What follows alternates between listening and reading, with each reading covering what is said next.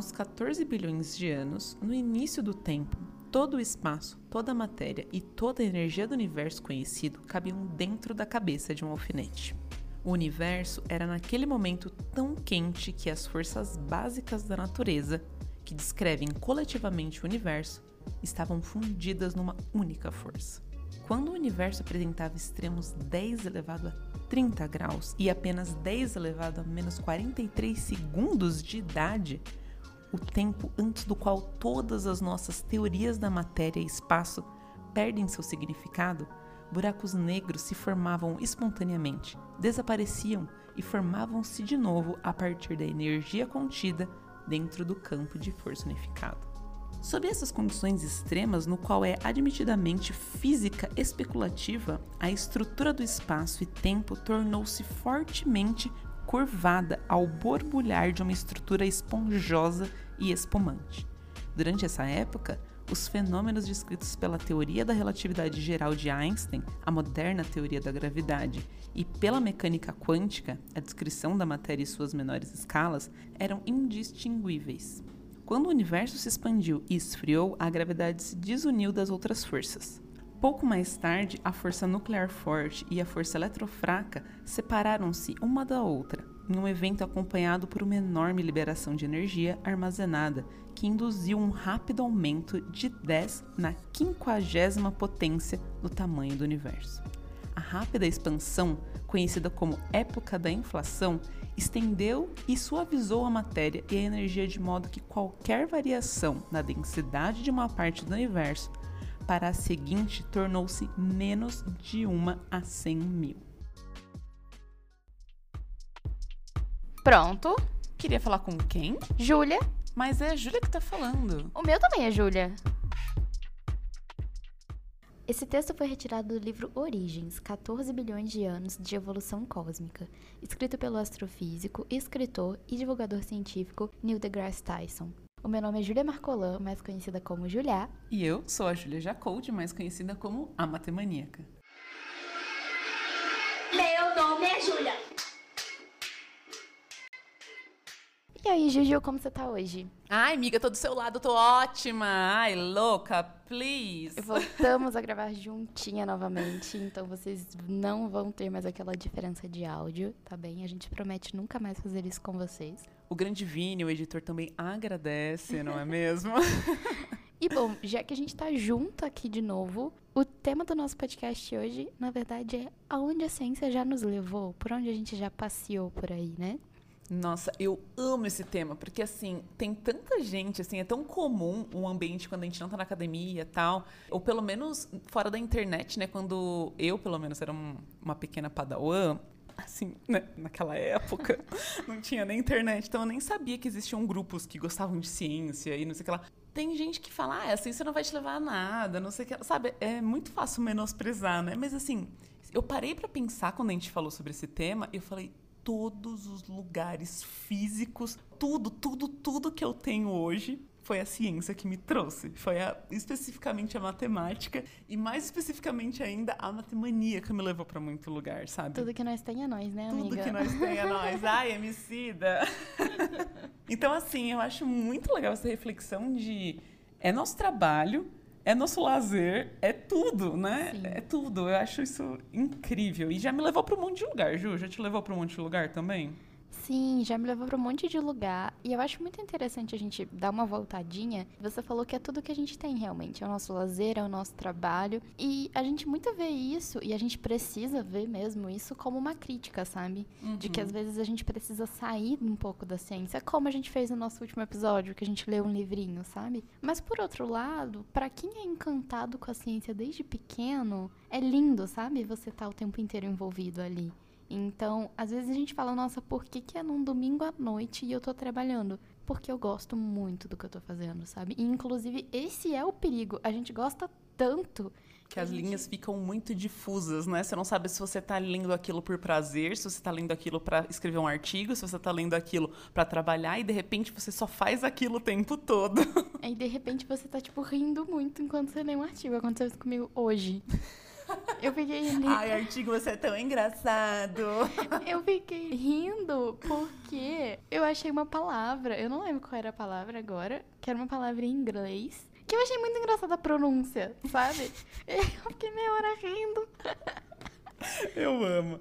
E eu acho que é legal também, antes da gente começar a falar sobre esse episódio, que a gente não tá aqui também para dizer como que tem que ser feita a carreira ou tem que fazer tudo que a gente fez. Não é um modelo, não é o jeito certo. A gente está só compartilhando com vocês o nosso jeito, a nossa trajetória. Porque eu acho que é um objetivo de dividir compartilhar, inspirar, né? Até mesmo fazer reflexões. Olhando para o passado, a gente consegue talvez pensar sobre como a gente quer viver o futuro também. Então, eu acho gostoso esses momentos. Eu acho gostoso estar compartilhando com vocês. Inclusive, agora tem uma nova perspectiva, assim, com tudo funcionando de maneira online. Eu não vou chamar de EAD, porque EAD é pensado para ser EAD. Uhum.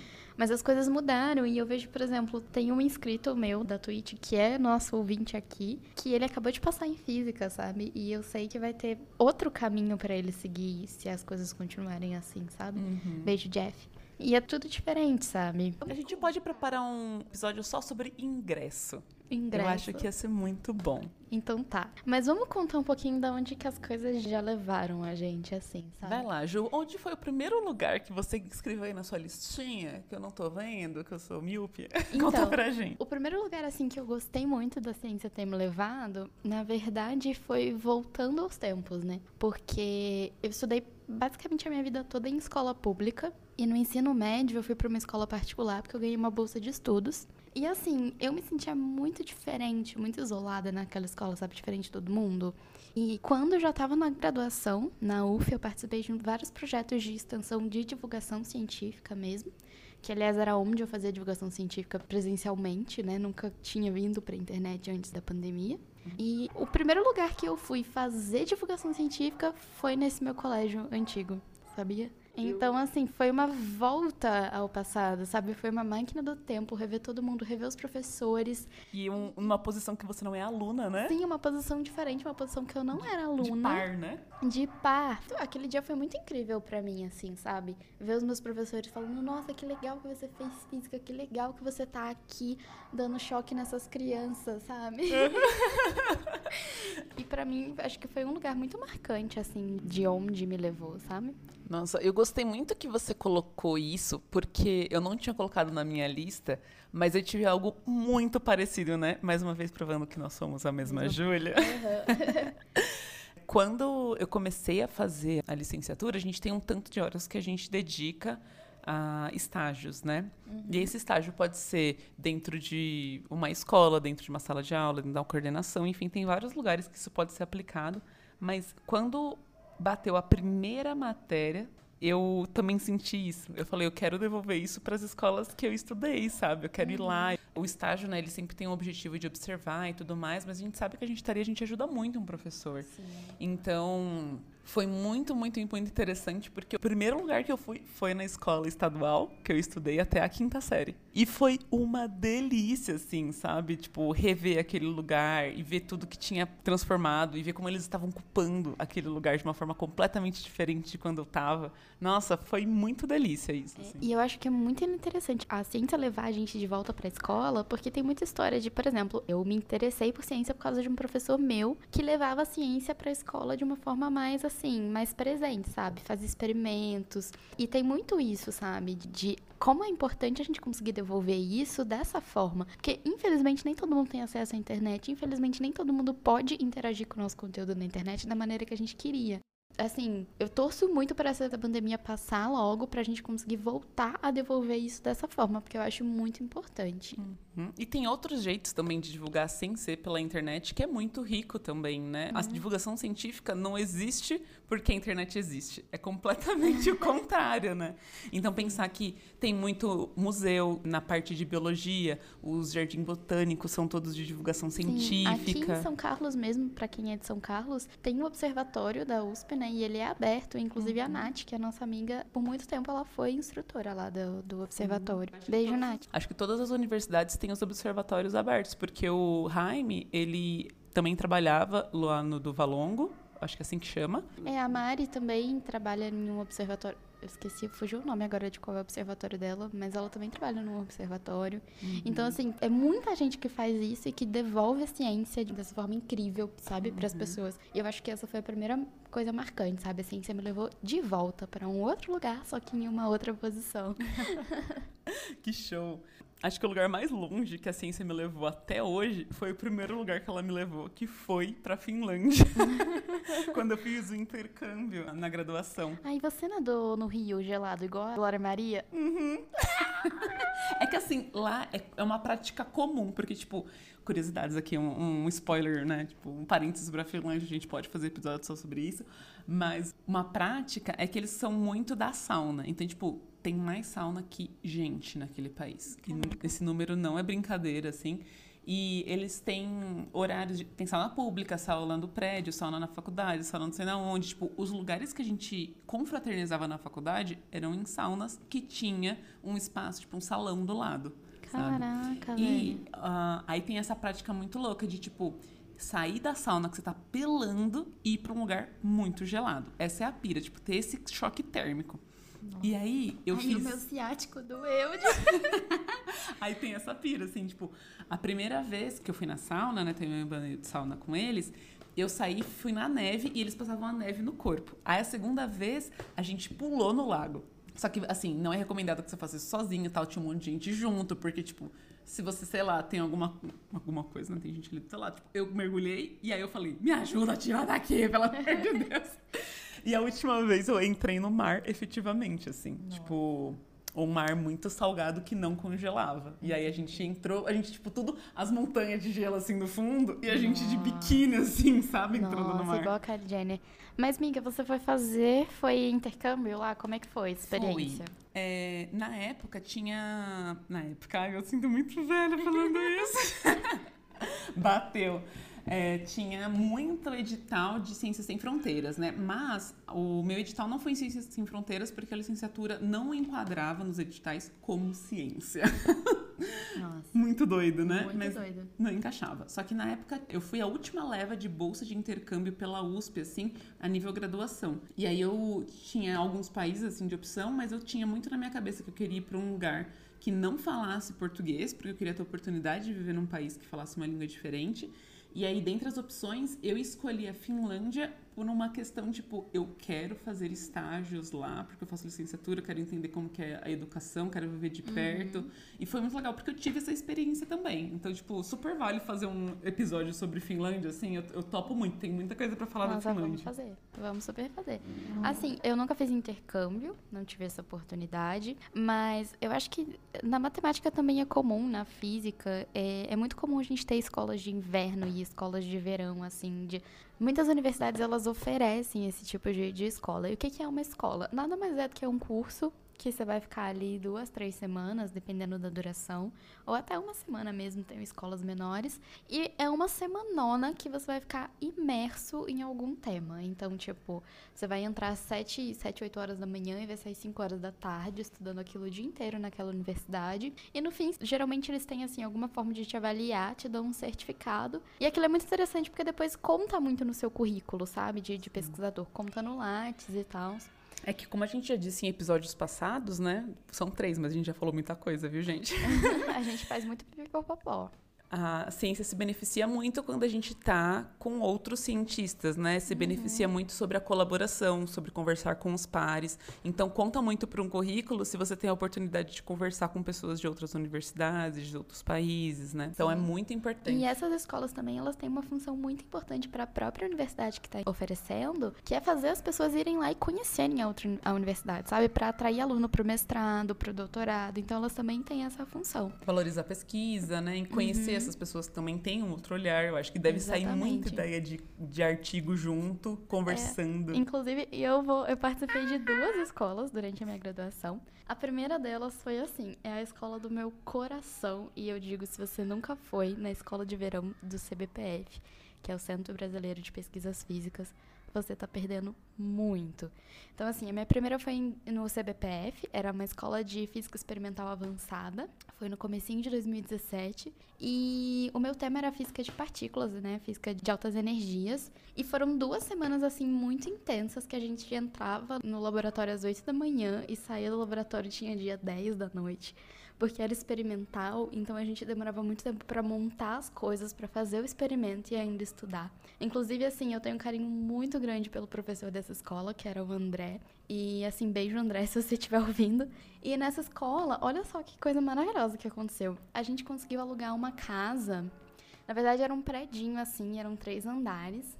E a gente conseguiu, tipo assim, basicamente todo mundo da escola estava ali naquele predinho, em um dos três apartamentos. Então a gente viveu a escola em tempo integral, porque a gente saía da escola à noite e a gente ia jantar, a gente ia conversar com as outras pessoas sobre a escola, porque as pessoas também estavam na escola. Respira 24 Respira, horas. Foram duas semanas na URCA, ali no Rio de Janeiro, aquele lugar maravilhoso, respirando física. Nossa. E foi nessa escola que eu acho que eu construí a minha maior rede de apoio da física, assim. Nossa, eu ia que super falar sobre isso. Eu tenho as minhas amigas que são, assim, do fundo do meu coração, tudo que eu preciso. Eu, eu vou mandar um beijo especial pra cada uma delas aqui agora. Ó. Carla, pra Isis, pra Jaque, pra Julie e pra Bárbara, tá bom? Um beijo, que eu amo muito vocês. São, assim, tudo pra mim. E ah, fora todas as outras pessoas que eu conheci lá e todos os contatos que eu fiz, essa escola ainda me rendeu a minha primeira publicação. Ah, que foi, assim, Foi um compilado de tudo que a gente fez lá e saiu nas notas técnicas do CBPF, que tem DOI. Então, tipo assim, realmente conta no meu currículo mesmo. E foram duas semanas incríveis pra mim. E depois eu fui pra segunda escola, que eu participei foi, tipo, no, bem no finalzinho da minha graduação. E foi numa época que eu tava assim, super. Não sabia que área eu queria seguir na minha vida. Sabe? Foi uma época muito doida. E eu tava. Eu sabia que eu gostava muito de programação. E eu queria ser de alguma área que me desse a oportunidade de programar muito, sabe? De fazer muita coisa relacionada à programação. E aí eu fui fazer um curso que era de astronomia. E foi lá na URGS, no Rio Grande do Sul, é, em Porto Alegre. E foi assim, foi uma semana e pouquinha. Foi muito boa também, passei muito frio. Conheceu a Márcia. Conheci Márcia. Gente, Márcia nessa escola, Barbosa. eu mandei um e-mail pra Márcia Barbosa assim: Ah, eu tô indo aí, eu queria muito te conhecer, conversar um pouquinho sobre tal tema, assim. E ela falou: Passa aqui na minha sala. E a gente bateu um papo maravilhoso. E eu conheci Márcia, assim. Se a Márcia essa... estiver ouvindo, Márcia, um beijo. A Você é incrível. ama. Ah, É. nossa, a ciência. Um Precisa de dia- Márcia Barbosa. Nossa, reverencia essa mulher. Sim, e assim, eu acho que toda essa escola valeu a pena por isso. E a Márcia, assim, ela é muito receptiva, sabe? Ela é uma mulher maravilhosa, incrível. E assim, eu fiz algumas pesquisas relacionadas a gênero e muita coisa eu conversei com ela sobre. E ela é, ela é perfeita. Então, assim, eu não tive a oportunidade de fazer o intercâmbio, mas essas escolas foram, assim, muito perfeitas pra minha formação como cientista, assim, sabe? Eu acho. Nossa, total. E eu acho que mais do que o lugar, essas oportunidades, independente de onde elas sejam, elas trazem muitos amigos, elas trazem novos professores, novas referências, abrem espaços para você viver coisas únicas assim. Porque quando é que você vai ter a oportunidade de viver, sei lá, 24 vezes 14 horas, tá ligado? o tempo inteiro só um assunto com pessoas completamente diferentes. Gente, isso é tudo de bom. Então, não importa se é na esquina, se é no norte, se é em outro planeta, só vai, entendeu? vai, se você tiver essa vai. oportunidade, vai porque vai. vale cada segundo. E aí você vai pensar assim, ai, mas eu não tenho dinheiro pra fazer essas coisas. Amor, você consegue uma coisa maravilhosa chamada financiamento. As próprias escolas, elas te financiam. Então, por exemplo, quando eu fui pro CBPF, eles me deram literal assim dinheiro pra eu pagar a minha estadia, almoçar e comer lá por 15 dias, sabe? Uhum. Na URGS, eles pagaram minha passagem, passagem de avião. Aquela que eu quase perdi, sabe? Nos dois episódios atrás que eu contei. Eles pagam a passagem, pagam a estadia pra você ir, sabe? Essas escolas, geralmente, elas têm algum tipo de patrocínio. E aí, é sempre, eles sempre dão... Essa, é é muito bom você se inscrever sem medo de, ah, eu não vou ter dinheiro pra ir. Você vai, é só você falar que você não tem que eles vão te dar. Sim, eu acho que é muito legal você lembrar que você está dentro de uma universidade, né, no seu curso, então pede no seu curso, vai atrás do seu orientador, vai, ou- não do orientador, do orientador do curso, vai atrás de alguém da universidade de lá, conversa com todos os contatos, porque assim, eu não fui muito atrás, eu fui desencorajada aí atrás do próximo lugar que eu vou comentar aqui agora. E mesmo que eu não tivesse muito dinheiro, né, eu tinha alguma coisa, só que muita gente sabendo que eu não tinha financiamento também fez muito para dar certo, sabe? Uhum. Então, quando eu fiz a minha iniciação científica sobre avaliação, é, eu fui muito incentivado meu orientador em apresentar em todos os cantos do Brasil. E eu tive a oportunidade de apresentar um banner da minha iniciação científica em um congresso internacional de avaliação, especificamente, em Fortaleza. Enfim, não tinha grana. Minha mãe não, a gente arranja os pontos dos cartões de crédito. Então, assim, sempre tem um tio, sempre tem alguém que tem os pontos para te dar, para você conseguir a passagem. É, o meu orientador tinha um contato de uma professora da faculdade de Fortaleza, que não era que estava organizando, mas era uma faculdade de lá. Ela falou: não, pode ficar na minha casa. Eu não paguei estadia, fiquei junto com uma professora, fiz outro network, sabe? Ela ainda super me apresentou para a cidade e tal. Então, assim, eu precisava do dinheiro do Uber, tá ligado? Para ir até a casa dela. E eu precisava do dinheiro para me alimentar, tá ligado? Porque o uhum. resto a gente deu um jeito. Então, assim, e foi uma experiência incrível, sabe? A Luísa, que foi a professora que me recebeu por lá, ela inclusive faz um monte de coisas aí na internet sobre matemática. Uma querida, tipo, é um contato maravilhoso que eu tenho até hoje, que a gente super se conversa, sabe? É, é muito importante esses momentos. Então, mesmo que não tenha dinheiro, faz uma vaquinha, pega emprestado. Essa oportunidade de ir é agora. Então, abraça ela. E eu tenho amigos em todas as regiões do país e fora por causa dessas escolas. Sobre cinco regiões, uma oportunidade que foi a matemaníaca que me trouxe muito assim, né? Foi sobre uma oportunidade de falar de matemática, né? Então eu faço muita palestra porque um dos meus objetivos na vida, assim, como ser humano, é levar a palavra de que todo mundo pode se apaixonar por matemática e tudo mais. Então eu faço um grande esforço para tipo assim, todas as universidades que me chamam, eu dou um jeito para ir, assim. Eu tenho muita felicidade em dizer que a Matemaníaca já esteve presente nos, nas cinco regiões do Brasil. Nossa, olha que perfeita. No norte, infelizmente, não foi presencial, porque foi em tempo de pandemia. A Juju esteve presente num evento no Acre. Ah, não acredito, no Rio Branco, Mas tudo pra mim. Então, eu não sei, eu não fui. Eles me colocaram no meeting, eu acreditei que eu tava no Acre. Mentira, a gente, a gente sabe que o Acre existe. Foi Porque tem aquele menino que sumiu, né? Ai, gente. Mas fico muito feliz em contar isso, assim, saber que, tipo, nos cinco cantos estamos aí e eles me prometeram que quando a gente estiver podendo se ver, eu vou presencial, eu vou ver o maior abacaxi do Brasil, sim, comer o melhor açaí, sim. Eu já Nossa. tenho. Eu tenho planos, eu tenho planos, Acre. Eu vou aí em vocês. Acre, vocês vão ter a oportunidade de ter Juju no solo de vocês. E a Juju vai ter a oportunidade de conhecer esse solo maravilhoso. Sim! E aí teve um outro lugar muito legal que eu fui também, por causa da ciência e da desenvolvimento de tecnologia, né? Que eu participei de um hackathon para quem não sabe o que é um hackathon, um hackathon é uma doideira só. É tipo um lugar que você vai para você ficar programando por muito tempo e é só isso que você vai fazer da sua vida. Então, assim, esse hackathon que eu fui era de um dia só. Então, a gente começava de manhãzinha e acabava de noite. Mas tem hackathon que é, tipo assim, de uma semana, sabe? Um mês que você vai para ficar imerso em programação, em algum projeto. E esse que eu fui é muito legal porque ele é organizado pela USP e o nome dele é Shihacks é um hackathon só para meninas. Então, assim, é, eu lembro de uma fala muito marcante das organizadoras, que era a gente gosta tanto de ver isso aqui tão cheio todo ano, mas a gente queria tanto que vocês se inscrevessem para todos os outros, pra gente ver todos os outros lotados de meninas, sabe? E eu acho que é muito bom quando tem isso, porque você vê que as meninas estão interessadas, sabe? E era um ambiente tão gostoso. Eu conheci várias pessoas maravilhosas nesse hackathon. A primeira é a Cintia Zanoni, ela trabalha na Microsoft e ela tem uma ONG para mulheres no mercado de programação. Então chama Womex Code. Vocês podem seguir aí, eles oferecem vários cursos gratuitos assim. E o mais legal, assim, outra parte incrível desse hackathon é que foi no Facebook. Eu fui no prédio do Facebook oh. e eu tenho foto, eu vou pôr a fotinha lá no, no Telegram dos padrinhos. Tinha muita comida. Era open food. Vocês não têm noção do tanto de comida que tinha, gente. Era muita comida. Tinha uma geladeirona assim, do tamanho de uma parede, cheia de energético e suco e Coca-Cola e estante com Ruffles e muita, muita, muita comida. Eu acho que eu não fiquei melhor colocada nesse hackathon porque eu esqueci de programar e fiquei comendo.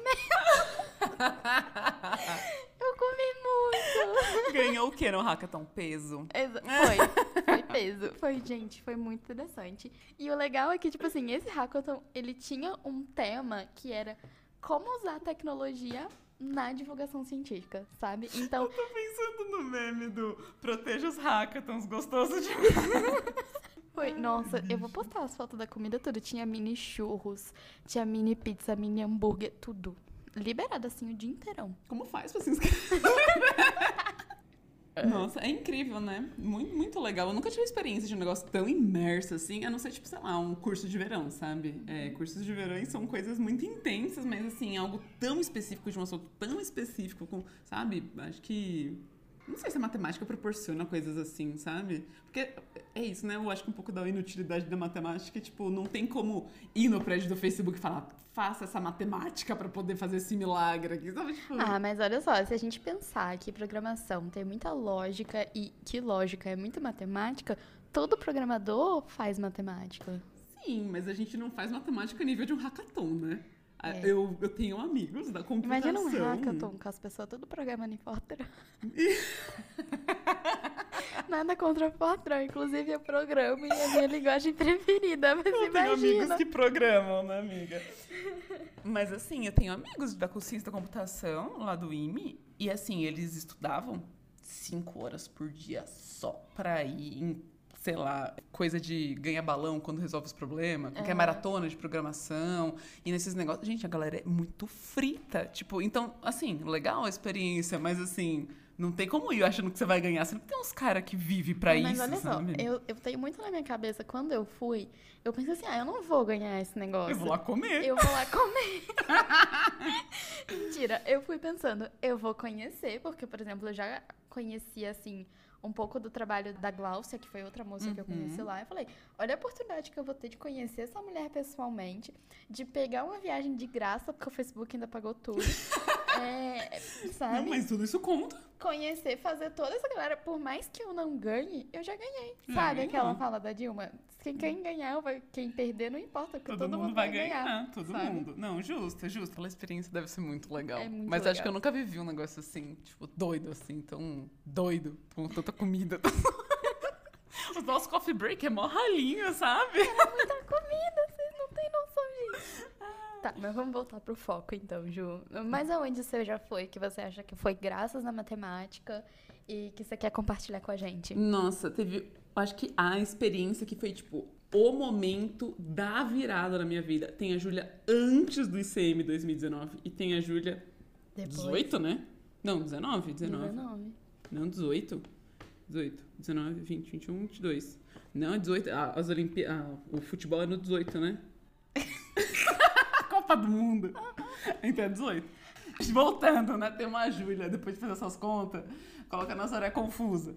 É, tem uma Júlia antes do ICM 2018 e uma Júlia depois do ICM 2018. Porque, tipo, eu vi uma matemática de maneira tão bonita nesse congresso. Tipo, esse é só o maior congresso de matemática do mundo. Pra quem não tá inserido, assim, no meio da academia e tal, não sabe como o congresso funciona, ele costuma ter, tipo, vários tipos, né?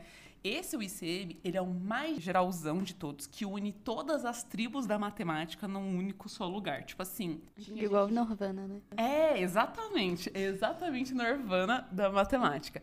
Mas esse congresso, ele é tão especial, mas ao mesmo tempo ele é especial só de quatro em quatro anos, entendeu? Porque assim, a gente vê que tem outros congressos que têm frequências maiores. Por quê? Porque você está falando de um tema muito específico, que poucas pessoas né, vão conseguir consumir as palestras a nível tão profundo tal. Então, o objetivo do ICM é outro. O objetivo do ICM é falar matemáticos geômetras, os algebristas estão fazendo isso, o topólogos, os dinamicistas estão fazendo isso, sabe? Tipo, é meio que divulgar a matemática para os matemáticos a nível muito superior, entendeu? De matemática, assim. De novo, eu vou sempre bater nessa tecla. É super nessa comunicação, de ver o que o outro tá fazendo, nessa criatividade, no salto de tipo, caraca, eu- esse resultado pode me ajudar num outro lugar lá, vou conversar com ele, vamos tentar fazer juntos. Daqui me lembrou aquilo lá, li esse livro, não sei aonde.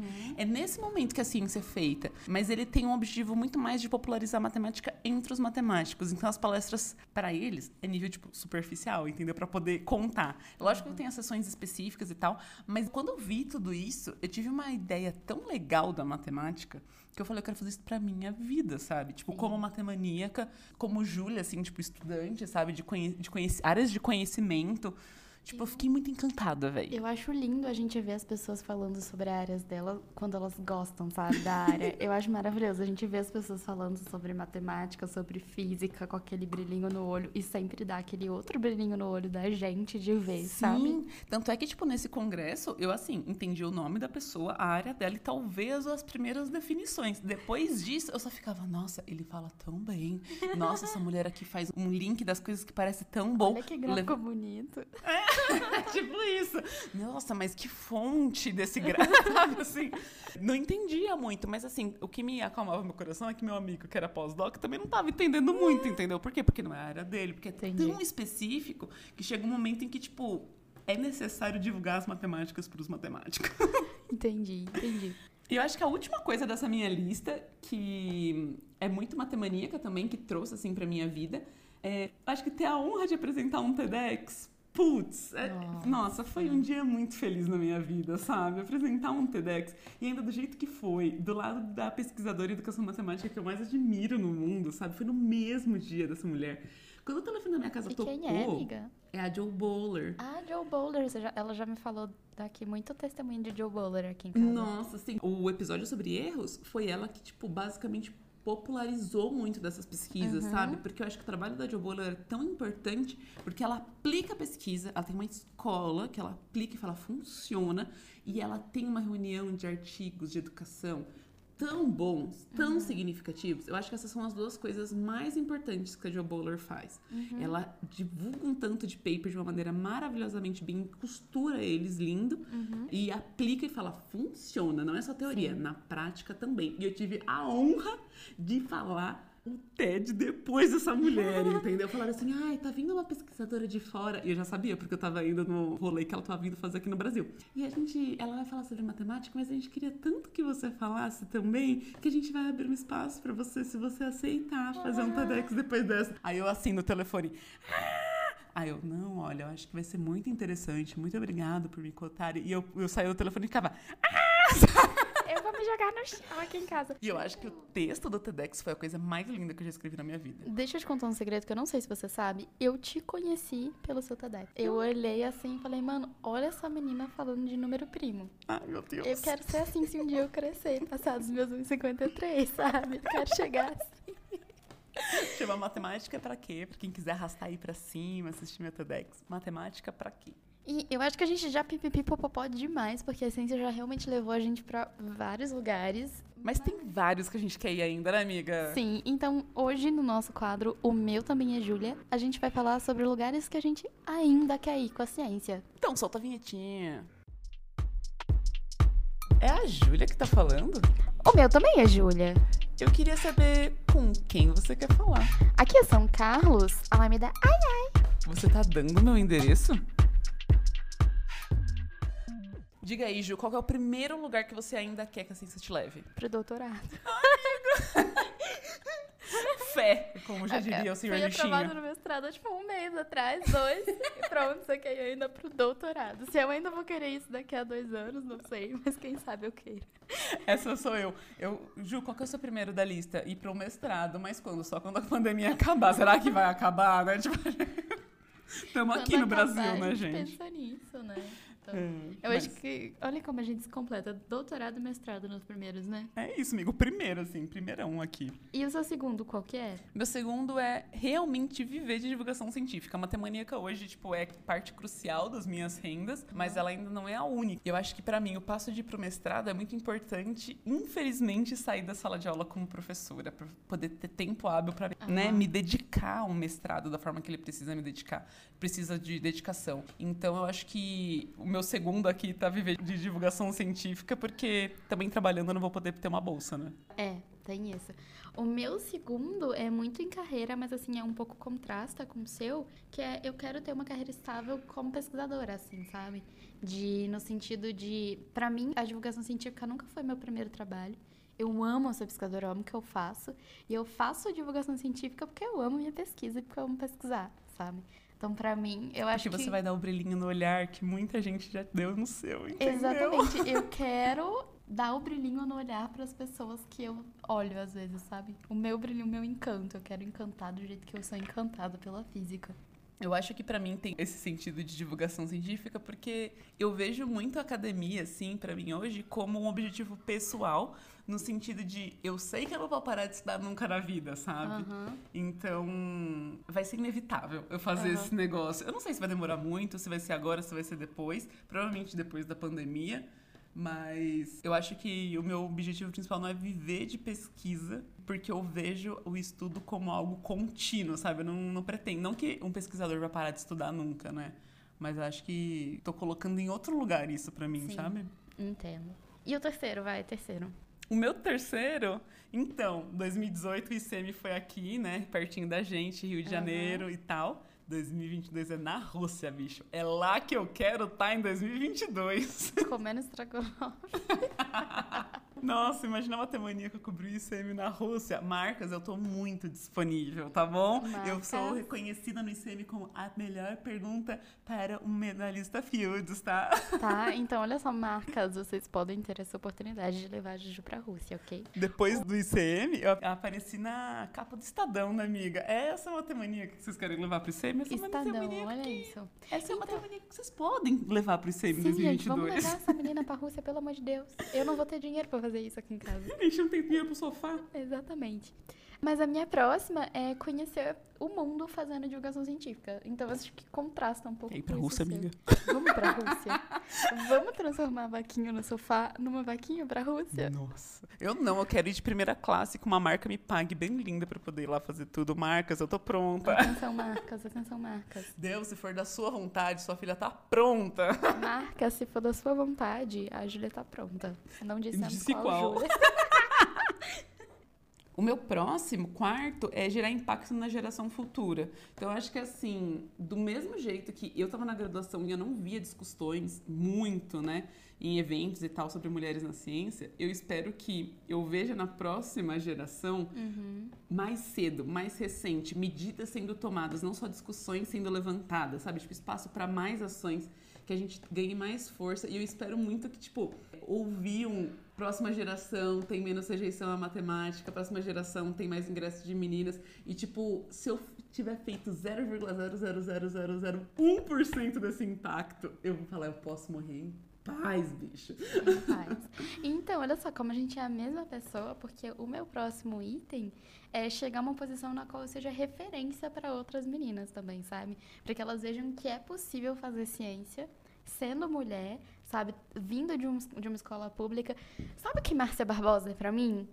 Eu quero que pelo menos para uma pessoa, porque eu sei que Márcia Barbosa é Márcia Barbosa e inspiração de várias Existe é meninas única, né? sabe? Existe e é única. Mas eu quero que alguém me olhe e pense, não, eu faço ainda porque eu me inspiro muito nela, sabe? Uma pessoa que seja, pra mim já Uhum. tá muito feliz. Uma menina que seja, pra mim eu já vou poder morrer tranquila. Nossa, amiga, é isso. Somos a mesma pessoa. E meu último é escrever um livro. Nossa, eu quero muito ler e fazer clubinho de leitura já. Ai, meu Deus! Eu não vou ter roupa, eu não vou poder participar desse. Vou pôr o Todd no meu lugar. A gente chama outra Júlias pra fazer. Nossa, eu amei essa ideia. Vou escrever hoje o livro. Então, o meu último é ir numa premiação do Nobel. Pode ser só pra assistir, tá, gente? Eu não tenho muita pretensão de um dia ser indicada ou ganhar, mas eu queria muito ir. Tem uma menina daqui do Brasil, que é a Juliana Estradioto. Você já ouviu falar dela? Não. Ela é muito legal, ela é uma menina que ganhou vários prêmios no ensino médio ainda. E ela foi convidada pra ir. E eu achei tão legal, porque ela cobriu tudo assim, sabe? Ela indo e vestido de gala. Ai, eu já fiz uma tudo. live com ela, inclusive, beijo, Ju. E Eu assim, amo que esse podcast foi todo sobre beijos. Pra, pras amigas da Julia. Eu amo. Eu mandei beijo pra muita gente. É porque eu acho que a grande coisa que a ciência me deu foram muitos amigos. Sim, total. Que eu acho que é o mais importante no final de tudo, né? E Inclusive um você, amigo né, amiga? né? A gente se abraçou, pra quem não tá vendo. Ninguém, no caso. Podcast tá vendo. acessível. Gente, é isso. Eu acho que a gente contou bem um pouco de pra onde a gente já foi, pra onde a gente quer ir, o que, que a gente quer da a hashtag. vida. Use a hashtag Somos Todos Júlias lá no Twitter e conta pra onde a ciência já te levou e pra onde você gostaria que a ciência te levasse. Então, beijo, beijo, beijo, beijo. Sempre beijos e bons estudos. Como é que é o seu nome? Júlia, Será que alguém tá ligando? aqui é uma escola de matemática. É brincadeira isso? É, pode ser mesmo.